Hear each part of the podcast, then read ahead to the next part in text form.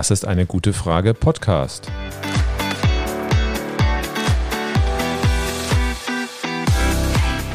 Der Podcast zur Klimakrise. Und zur Energierevolution. Von Cornelia. Und Volker Quaschning. Herzlich willkommen zu einer neuen Folge bei unserem Das ist eine gute Frage Podcast. Eigentlich wollten wir uns heute dem Thema Brauchen wir für den Klimaschutz in Deutschland massive Energieimporte oder welche Bedeutung für die Klimakrise haben tierische Nahrungsmittel widmen. Das haben wir aber zugunsten eines anderen Themas vertagt. Was ist uns denn so wichtig, dass wir es heute einschieben? Was ist heute unsere Frage? Herzlich willkommen auch von mir.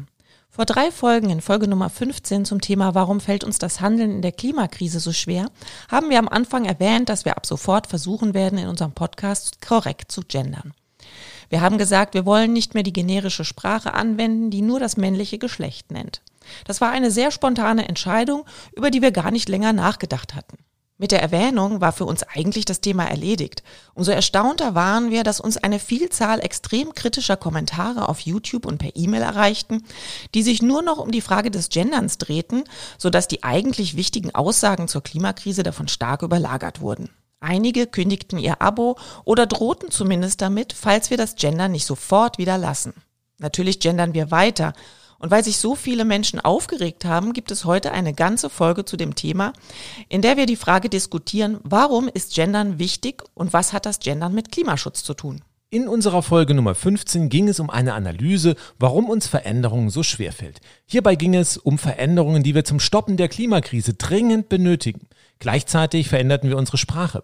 Daraufhin reflektierten vor allem Zuhörer und nur ganz wenige Zuhörerinnen in den Kommentaren, dass für sie Veränderungen ein ernstes Problem sind. Ein so großes Problem, dass sie die Diskussion über Veränderungen unserer Sprache wichtiger finden, als über die Veränderungen beim Klimaschutz zu reden. Da haben wir unbeabsichtigt so richtig in ein Wespennest gestochen. Die Ablehnung bei der Veränderung der Sprache geht so weit, dass Menschen es vorziehen, einen Podcast, den sie ihrer Meinung nach in Sachen Klimakrise richtig gut und wichtig finden, abzubestellen. Als ich die ersten Kommentare zum Gendern gelesen habe, dachte ich nur, hey Leute, wir haben mit der Klimakrise die größte Bedrohung der Menschheit und ihr habt nichts anderes zu tun, als euch über eine simple Anpassung unserer Sprechweise aufzuregen? Hier spricht der Kapitän der Titanic. Wir haben gerade einen Eisberg gerammt, alle PassagierInnen in die Rettungsboote. Nein, solange der Kapitän diese Sprache verwendet, steige ich nicht ein. Hallo? Das ist genau das Verhaltensmuster, gegen das wir beim unzureichenden Handel in der Klimakrise permanent ankämpfen. Halt. Ich denke, wir müssen hier klar differenzieren. Auch Menschen, die gendergerechte Sprache ablehnen, können wichtige Taktgeberinnen für die Energiewende und den Klimaschutz sein. Je mehr wir aber über die Kommentare nachgedacht haben, umso mehr wurde uns klar, wie wichtig das Thema dieser Folge ist, und zwar nicht nur für die Geschlechtergerechtigkeit, sondern auch für die Klimakrise. Frauen sind beispielsweise viel stärker von den Klimafolgen betroffen als Männer, wie wir später noch zeigen werden. In der Fridays for Future Bewegung haben starke Frauen eine enorm wichtige Rolle. Und eine Sprache, die Frauen nicht berücksichtigt, bei vielen durchaus völlig ungewollt, behindert uns, wenn wir ins Handeln kommen wollen. Wir brauchen überall Veränderungen. Und ich möchte alle Menschen, die sich mit gendergerechter Sprache nicht wirklich anfreunden können, herzlich einladen, den Argumenten unserer heutigen Folge zuzuhören. Sprache ist enorm mächtig. Sprache kann Streit auslösen, Kriege verursachen, Revolutionen entfachen, aber auch Streit wieder schlichten, Völker versöhnen, Visionen transportieren und positive Veränderungen herbeiführen. Bei der Bewältigung der Klimakrise spielt Sprache die entscheidende Rolle und die Klimakrise ist die existenzbedrohende Gefahr für die Menschheit. Wir kennen die Technologien, mit denen die Klimakrise gestoppt werden kann und es ist mehr als ausreichend Geld vorhanden, um sie schnell einzusetzen. Weil wir an alten Gewohnheiten festhalten, kommen wir seit Jahrzehnten aber nicht wirklich ins Tun.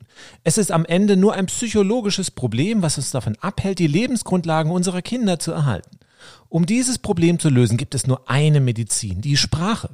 Sprache, die aufklärt, uns über die Lösungen informiert, uns Visionen aufzeigt und uns zum Handeln inspiriert. Es ist letztendlich unsere Sprache, die entscheidet, ob wir die Welt retten oder die künftigen Generationen ins Verderben stürzen. Sprache erklärt nicht nur Sachverhalte und Fakten.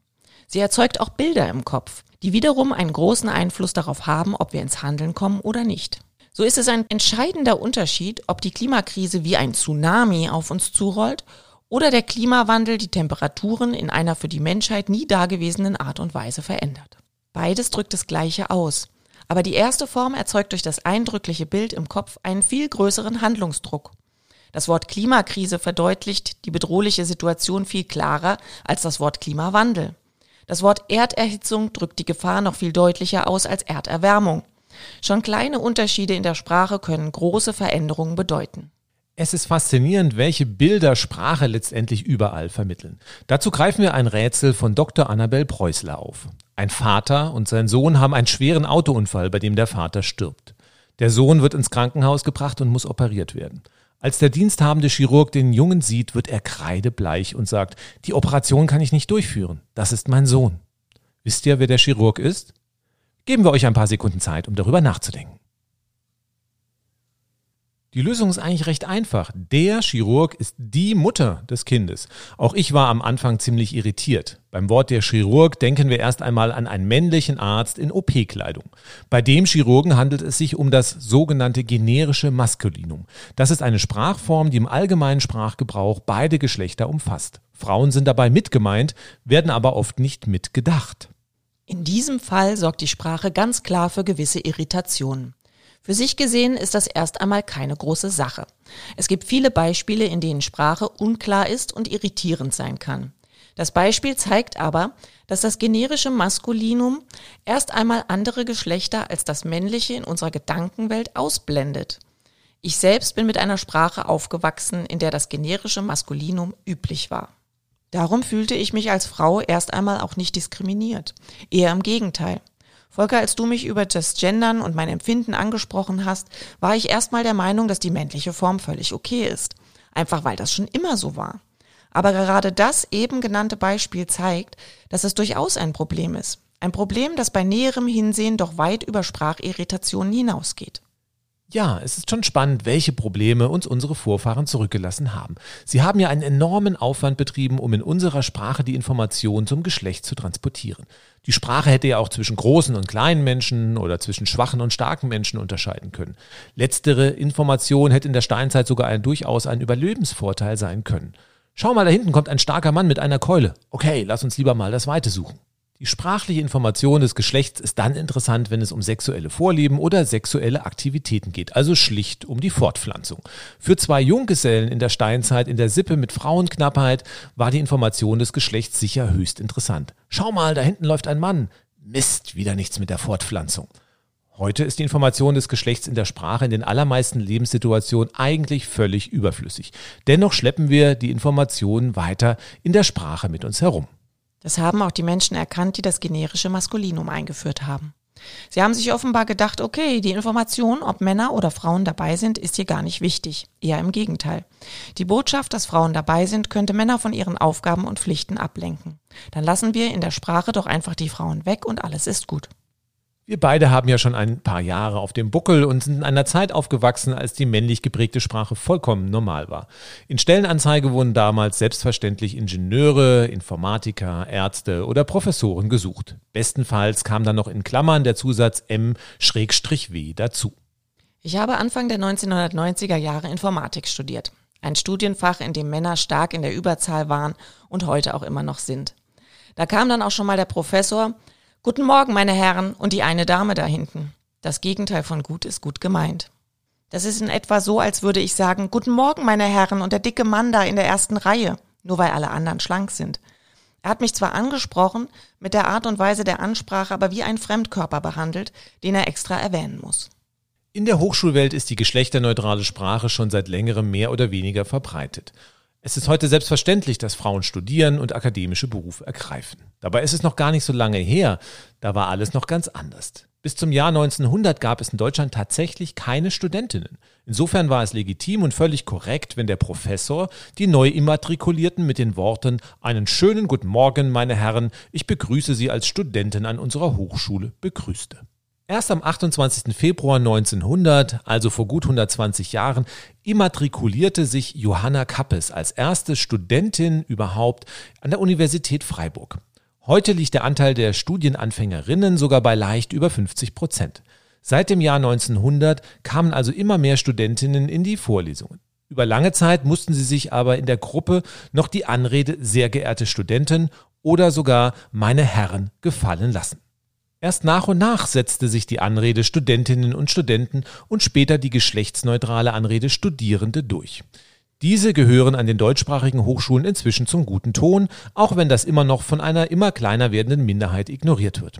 Umso erstaunter war ich, dass einige Professorinnen und Professoren immer noch das generische Maskulinum als Krönung der Sprache sehen und Alternativen ablehnen. Heißt das bei Ihnen in der Vorlesung dann immer noch Guten Morgen, meine Studenten? Es gibt zwei Gruppen, die sogenannte Gendersprache ablehnen.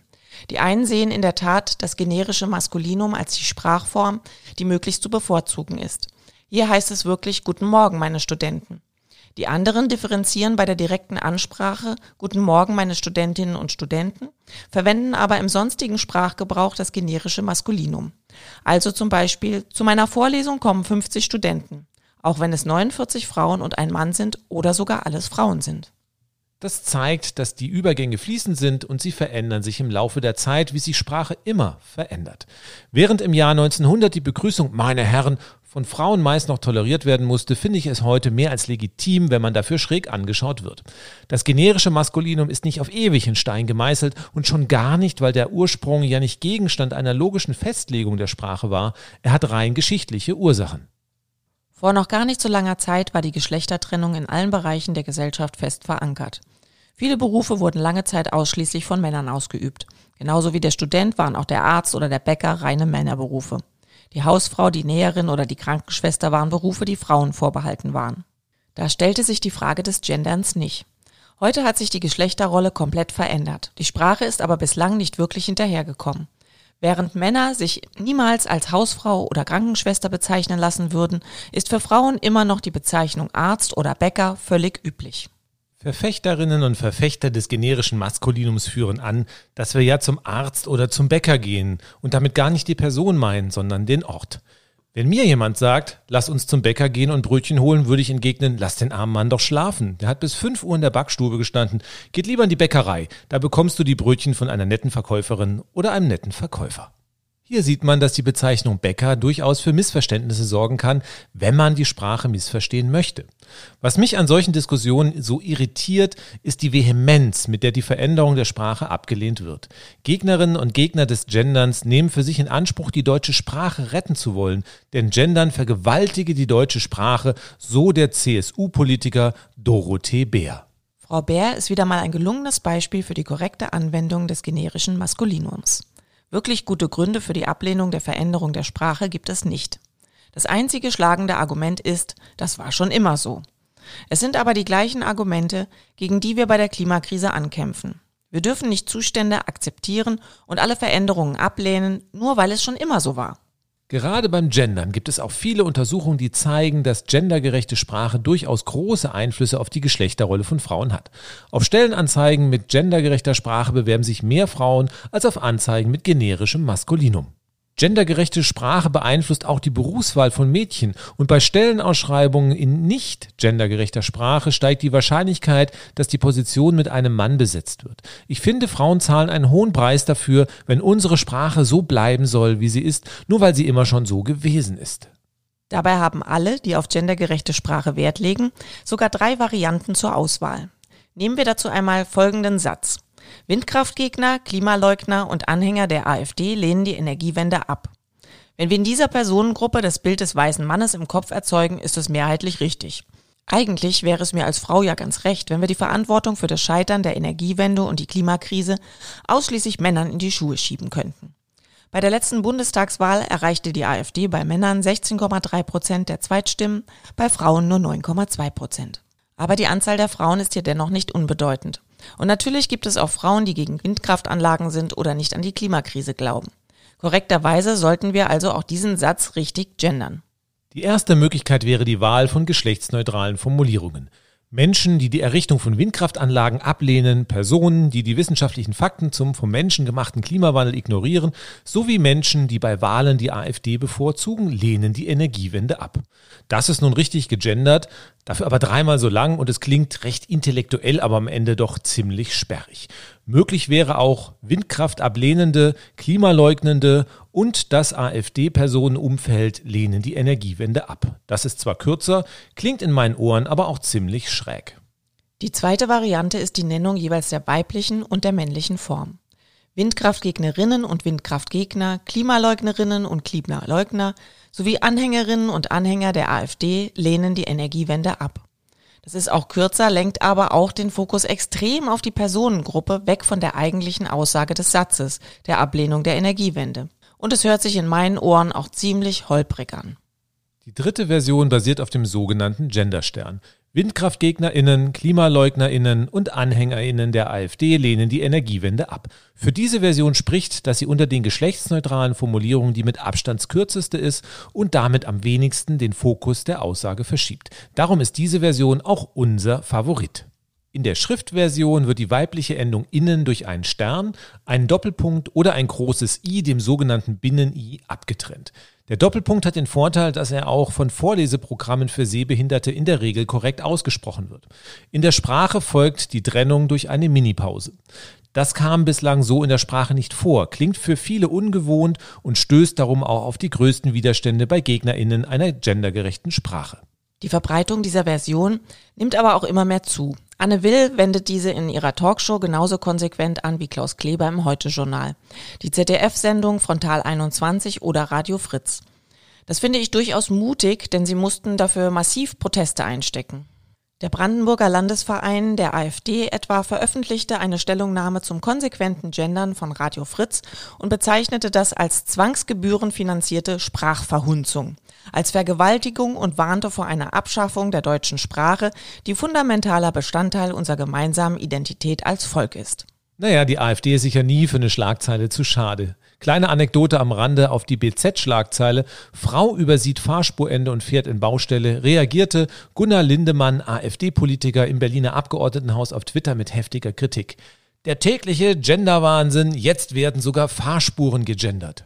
Ja, es gibt Studenten und Studentinnen und die geschlechtsneutrale Form Studierende. So ganz scheint die AfD den Sinn des Genderns noch nicht verstanden zu haben. Es ist ziemlich unlogisch, eine Fahrspur zu gendern. Es handelt sich in dem Artikel der BZ nicht um Fahrspurende, sondern um das Fahrspurende. Die deutsche Sprache ist schon eine schwere Sprache. Ich kann mir immer noch nicht vorstellen, dass das keine Absicht war.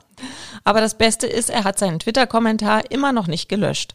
Hauptsache gegen den in Anführungszeichen Genderwahn gehetzt. Aber das ist nochmal ein schöner Bogen zum Gendersternchen. Die Hauptkritik an der dritten Variante der gendergerechten Sprache richtet sich gegen die Zwangspause vor innen. So schrieb ein Hörer in einem YouTube-Kommentar zu unserem Podcast, das Schluck auf Gendern löst jedes Mal einen unmittelbaren Brechreiz aus. Der kritisierte Schluckauf ist aber lange Gegenstand der deutschen Sprache. Im Fachjargon heißt er Glottisschlag. Und der Glottisschlag ist im Deutschen gar nicht so selten. Er unterscheidet das Fahrspurende von den Fahrspurenden, was immer das auch sein soll. Es ist auch das Spiegelei und nicht Spiegelei. Und ein schönes Beispiel ist der Urinstinkt. Ohne Glottisschlag heißt es dann gar nicht lecker, der Urin stinkt. Neu ist der Glottisschlag nicht, er ist nur neu im Zusammenhang mit gendergerechter Sprache. Die Ablehnung der Schluckaussprache richtet sich also wahrscheinlich nicht per se gegen die Pause und den Glottisschlag. Aber wer weiß, vielleicht bekommt unser Kommentarschreiber auch Brechreiz bei Spiegelei. Vermutlich ist es aber eher die Ablehnung der Veränderung der Sprache oder besser die Einbeziehung anderer Geschlechter in die Sprache und das aus unterschiedlichsten Motiven. In öffentlichen Bereichen, in Hochschulen und Behörden gibt es inzwischen Leitfäden für gendergerechte Sprache. Das setzt Menschen, die Gendern ablehnen oder sich nur einfach nicht verändern wollen, unter Druck. Das führt in einigen Fällen zu psychologischen Reaktanz. Sie fühlen sich in ihrer Freiheit eingeschränkt und wollen die Freiheitsspielräume wiederherstellen. Wobei das eigentlich völliger Quark ist. Niemand wird in Deutschland vorgeschrieben, wie man zu sprechen hat. Alle dürfen bei uns so sprechen, wie sie wollen, sei es sächsisch, platt, bayerisch, konsequent generisches Maskulinum oder korrekt gegendertes Deutsch. Sogar eine rassistische Sprache ist nicht verboten, solange niemand anderes beleidigt wird oder es sich um Volksverhetzung oder Anstiftung zu Straftaten handelt. Wer aber grenzwertige Sprache benutzt, muss auch damit rechnen, als Grenzgängerin behandelt zu werden. Das wiederum führt zu kognitiver Dissonanz. Einige sind unfähig oder unwillig, eine Veränderung von gesellschaftlichen Normen zu akzeptieren. Obwohl sie immer noch die Freiheit haben, an ihren althergebrachten Sprachmustern festzuhalten, werden diejenigen attackiert, die gendergerechte Sprache verwenden. Sie bekämpfen sie dann teilweise mit brachialer, verbaler Gewalt und wollen die gendergerechte Sprache unterbinden. Absurderweise mit dem Argument, sie wären die Verfolgten und man wolle ihnen ihre gewohnte Sprache verbieten. Sprachrohr der GendergegnerInnen ist der Verein Deutsche Sprache VDS. Der Verein hat einen Aufruf Schluss mit dem Genderunfug ins Leben gerufen. Zitat 100 Erstunterzeichner appellieren an Politiker, Behörden, Firmen, Gewerkschaften, Betriebsräte und Journalisten, setzt die deutsche Sprache gegen diesen Gender-Unfug wieder durch. Unter den ErstunterzeichnerInnen sind auch bekannte Namen wie der umstrittene ehemalige Präsident des Bundesamts für Verfassungsschutz Hans-Georg Maaßen. Die anderen 99 befinden sich also in guter Gesellschaft. Ein offener Umgang mit der Frage nach einer geschlechtergerechten Sprachwahl sieht anders aus. Aber der Verein kämpft ja auch schon seit Jahren gegen Anglizismen und hat einen Anglizismenindex herausgebracht. So schreibt der Verein, der Anglizismenindex setzt einem Anglizismus eine deutschsprachige Entsprechung entgegen und zwar so früh wie möglich und unabhängig von der Häufigkeit seines Auftretens. Damit begegnet er entbehrlichen Anglizismen schon im Anfangsstadium ihres Erscheinens. Das klingt schon fast wie eine Anleitung zur Früherkennung von Krebsleiden. Da kann man dann Begriffe wie Podcast nachschlagen, wofür das deutsche Wort Hördatei vorgeschlagen wird. Ab jetzt begrüßen wir euch zu Das ist eine gute Frage Hördatei. Ich glaube, wir bleiben lieber bei Podcast. Und der Satz, kannst du bitte mit dem Browser im Internet nach guten Angeboten für ein Bobbycar und ein Dartspiel suchen und auf dem Laserdrucker ausdrucken, wird dann mit Hilfe des Anglizismenindex zu, kannst du bitte mit dem Navigator im Netzverbund nach guten Angeboten für ein Laufauto für Kinder und ein Pfeilwerfspiel suchen und auf dem Lichtstrahldrucker ausdrucken. Jo, das ist wirklich eine gelungene Rettung der deutschen Sprache. Okay, das ist wirklich ein wenig schräg. Unter den SprachwissenschaftlerInnen gibt es aber auch andere Ansichten. Das Wort Genderwahn landete bei der Wahl zum Unwort des Jahres im Jahr 2017 immerhin unter den Top 3. Aber schlagen wir mal wieder den Bogen zur Klimakrise. Es ist schon spannend, dass es durchaus eine große Schnittmenge von Menschen gibt, die den Kampf gegen die Klimakrise und richtiges Gendern beides radikal ablehnen. Die Journalistin Birgit Kelle, die vor allem für sehr konservative Medien schreibt, bezeichnete beispielsweise Klima und Gender als neue Ersatzreligion. Danke, meine liebe Klima- und Gendergemeinde, dass ihr euch heute im Netzverbund versammelt habt, um die heiligen Worte unserer Hördatei zu vernehmen. Halleluja, gepriesen sei der Genderstern und die Kohlendioxidsteuer. Manchmal fällt es auch mir schwer, ernst und sachlich zu bleiben. Das liegt vermutlich daran, dass man in der Öffentlichkeit für den Einsatz für wirksamen Klimaschutz häufig stark angefeindet wird. Ich musste eine studentische Hilfskraft einstellen, um meinen YouTube-Kanal vor Beleidigungen und Hasskommentaren zu bereinigen. Beides hat im Netz nichts zu suchen. Und bei einem entsprechenden Kommentar kommen NutzerInnen bei mir inzwischen sofort auf die schwarze Liste. Diese hat inzwischen mehrere hundert Einträge. Im Vergleich zu dem, was die Frontfrauen der Fridays for Future Bewegung einstecken müssen, ist das aber völlig harmlos. Die müssen sich regelmäßig mit Gewalt oder sogar Morddrohung sowie Vergewaltigungsfantasien auseinandersetzen. Wir haben definitiv ein Problem mit Menschen, die den Klimawandel leugnen und wir haben ein großes Problem mit sexistischen Menschen, fast ausschließlich Männern, die Frauenrechte verachten. Da stimme ich dir zu. Aber dennoch müssen wir hier differenzieren. Offener Sexismus und Frauenhass ist etwas völlig anderes als das Ablehnen der Gendersprache. Dennoch ist die Verwendung von gendergerechter Sprache ein Ausdruck von Respekt gegenüber anderen Geschlechtern, indem wir sie nicht sprachlich ausblenden oder unter den Tisch fallen lassen. Und es ist ein klares Zeichen gegen all diejenigen, die mit offenem Hass starken Frauen gegenübertreten. Das Ziel dieses Hasses ist es, Frauen zu erniedrigen und sie aus der Öffentlichkeit zu drängen, sie unsichtbar zu machen. Genauso unsichtbar, wie Frauen in der Sprache des generischen Maskulinums sind. Bislang hatte ich mir über diese Zusammenhänge nie wirklich Gedanken gemacht. Aber je mehr ich darüber nachdenke, desto wichtiger wird für mich gendergerechte Sprache. Sie ist ein Ausdruck der Solidarität mit starken Frauen und ein klares Zeichen gegen Frauenhass. Denn gendergerechte Sprache gehört sicher nicht zu dem Repertoire von Männern, die abgrundtief dem Hass gegen Frauen erlegen sind. Schließen wir nochmal den Kreis zur Klimakrise. Was auf den ersten Blick erstaunlich klingt, die Klimakrise ist nicht geschlechtsneutral. Die Auswirkungen der Krise treffen Frauen und Mädchen oft viel stärker als Männer. Wer diese Aussage zum ersten Mal hört, kann durchaus irritiert sein. Hey, Moment mal, warum sollte die Klimakrise mehr weibliche als männliche Opfer fordern? Die Klimakrise unterscheidet doch nicht zwischen Mann und Frau oder arm und reich. Doch, tut sie. Und die Zahlen können das sogar belegen. Die Opferzahlen von Naturkatastrophen in sich entwickelnden Ländern sind immer größer als bei Industriestaaten. Die Katastrophenvorsorge und die Möglichkeiten für Rettungseinsätze sind in reichen Ländern einfach erheblich besser. Die Ernteausfälle infolge der Rekorddürre im Jahr 2018 haben in Europa zu keiner Hungersnot geführt. In einem armen Bürgerkriegsland in Afrika wäre eine vergleichbare Situation ganz anders ausgegangen. Im Jahr 1991 kamen in Bangladesch durch den Zyklon unvorstellbare 138.000 Menschen ums Leben. Allein das ist eine Horrornachricht an sich. Unter den Opfern waren fünfmal mehr Frauen als Männer. Und das war kein Einzelfall. Die internationale Hilfsorganisation Oxfam hat aufgezeigt, dass beim Tsunami in Indien, Indonesien und Sri Lanka im Jahr 2005 bis zu viermal mehr Frauen als Männer ums Leben kamen. Der Tsunami wurde durch Erdbeben ausgelöst und hat nichts mit der Klimakrise zu tun. Er zeigt aber, dass die hohe Zahl der weiblichen Opfer in Bangladesch kein Einzelfall war. Zyklone, also tropische Megastürme, werden durch die Klimakrise immer heftiger. Hier gibt es einen direkten Zusammenhang zur Klimakrise. Große Naturkatastrophen durch die Klimakrise treffen also in der Tat Frauen erheblich stärker als Männer. Das liegt daran, dass in vielen Ländern Frauen nicht den gleichen Zugang zur Bildung haben wie Männer. In armen Ländern ist die mittelalterliche Rollenverteilung von Mann und Frau noch verbreitet. Sie dürfen sich oft nicht uneingeschränkt bewegen, so können sie häufig nicht schwimmen, nicht gut klettern und sind diejenigen, die sich um Kinder und hilfsbedürftige Familienangehörige kümmern. Auch körperliche Kraft spielt eine Rolle bei Umweltereignissen, die bei Männern meist mehr vorhanden ist als bei Frauen. Interessant, wie sich der Kreis schließt. Wer sich für wirksamen Klimaschutz stark macht, macht sich auch für den Schutz von Frauen stark. Wir haben beim Gendern angefangen und sind bei der Klimakrise gelandet. Mit der in Deutschland immer noch verbreiteten Sprache, die das generische Maskulinum verwendet, blenden wir Frauen aus und nehmen sie nicht wahr. Prinzipiell sind Frauen und Männer bei uns ja gleichberechtigt. Was aber die Zahl der Führungskräfte und die Lohnsituation angeht, sind wir immer noch weit von einer Gleichberechtigung entfernt. Wenn wir von Chefs, von DAX-Vorständen, Abteilungsleitern, Existenzgründern und Firmeninhabern reden, verfestigen wir das Rollenbild in unserer Vorstellungskraft. Wenn wir uns nicht immer wieder die Auswirkungen unseres Handelns in der Klimakrise vor Augen führen, werden wir auch nicht den nötigen Elan aufbringen können, diese Krise noch rechtzeitig zu stoppen. Nur weil viele Menschen immer noch nicht die extremen und für die Menschheit existenzbedrohenden Folgen der Klimakrise begriffen haben, schreitet die Klimakatastrophe immer weiter voran.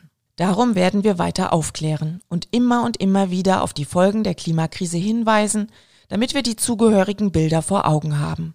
Wir werden aber auch stets Lösungen, Visionen und Wege aus der Klimakrise aufzeigen. Denn nur wenn wir auch ausreichend positive Bilder vor Augen haben, können wir entschlossen handeln. Wir sind mit dem generischen Maskulinum groß geworden und haben dieses selbst über Jahrzehnte unreflektiert verwendet. Aber wir wollen nicht weiter akzeptieren, dass wir mit unserer Sprache Frauen ausblenden und damit die immer noch vorhandenen Ungerechtigkeiten bewahren. Und wir können schon gar nicht akzeptieren, dass es Menschen gibt, die uns anfeinden, nur weil wir das ändern wollen. Ihr könnt weitersprechen, wie ihr wollt, wir schreiben euch nichts vor. Wir werden aber nicht akzeptieren, wenn auf uns Druck ausgeübt wird, nur damit wir weiter das generische Maskulin verwenden. Wollen wir die Klimakrise in den Griff bekommen, müssen wir unsere Verhaltensmuster dramatisch ändern. Und wenn wir schon daran scheitern, dass wir unsere Sprache ein wenig gerechter machen, wie sollen wir dann die großen Veränderungen für wirksamen Klimaschutz durchsetzen? Wir werden künftig entweder die geschlechtsneutrale Form oder den Genderstern, also die Kurzform mit der Minipause verwenden. Da wir außer Frauen und Männern auch noch Transgender haben, werden wir so auch dieser Personengruppe gerecht. Wir bitten um Nachsicht, dass wir diese in unserer Folge erst jetzt erwähnen. Seht uns auch nach, wenn uns hier und da nochmal aus alter Gewohnheit ein generisches Maskulinum rausrutscht. Wir würden uns freuen, wenn ihr mit uns den Weg der gendergerechten Sprache gehen könnt. Ihr seid aber natürlich auch herzlich eingeladen, uns weiter zu folgen, wenn ihr euch nicht mit der gendergerechten Sprache anfreunden könnt. Was wir aber von allen Menschen erwarten, ist Respekt. Respekt vor anderen Menschen, egal welchen Geschlechts. Respekt vor anderen Ethnien und Respekt vor der Natur. Und wir erwarten Respekt gegenüber Menschen, die mit Sprache die Gleichheit aller Geschlechter ausdrücken wollen. Denn nur mit gegenseitigem Respekt wird es uns gelingen, die Klimakrise in den Griff zu bekommen und endlich vollkommen gleichberechtigte Lebensbedingungen für alle Menschen auf dieser Erde zu erreichen. Und damit ist auch diese Folge wieder zu Ende. Wir bedanken uns bei euch fürs Zuhören bei dem offenbar sehr heißen Thema. Tschüss, bis zum nächsten Mal. Danke auch von meiner Seite. Wenn euch unser Podcast gefallen hat, empfehlt uns weiter. Unsere beste Folge hat inzwischen rund 40.000 Aufrufe. Aufrufe von Menschen, die sich für die Klimakrise und die Energierevolution interessieren und mit ihrem Wissen die nötigen Veränderungen zum Erhalt der Lebensbedingungen unserer Kinder Stück für Stück voranbringen werden. Je mehr wir werden, desto besser ist es. Abonniert unseren YouTube-Kanal oder folgt uns auf einer der Podcast-Plattformen. Da könnt ihr auch alle bisherigen Folgen nachhören. Und vor allem schaltet wieder ein, wenn es in 14 Tagen wieder heißt, herzlich willkommen bei deinem Das ist eine gute Frage Podcast. Bleibt bis dahin gesund. Ciao.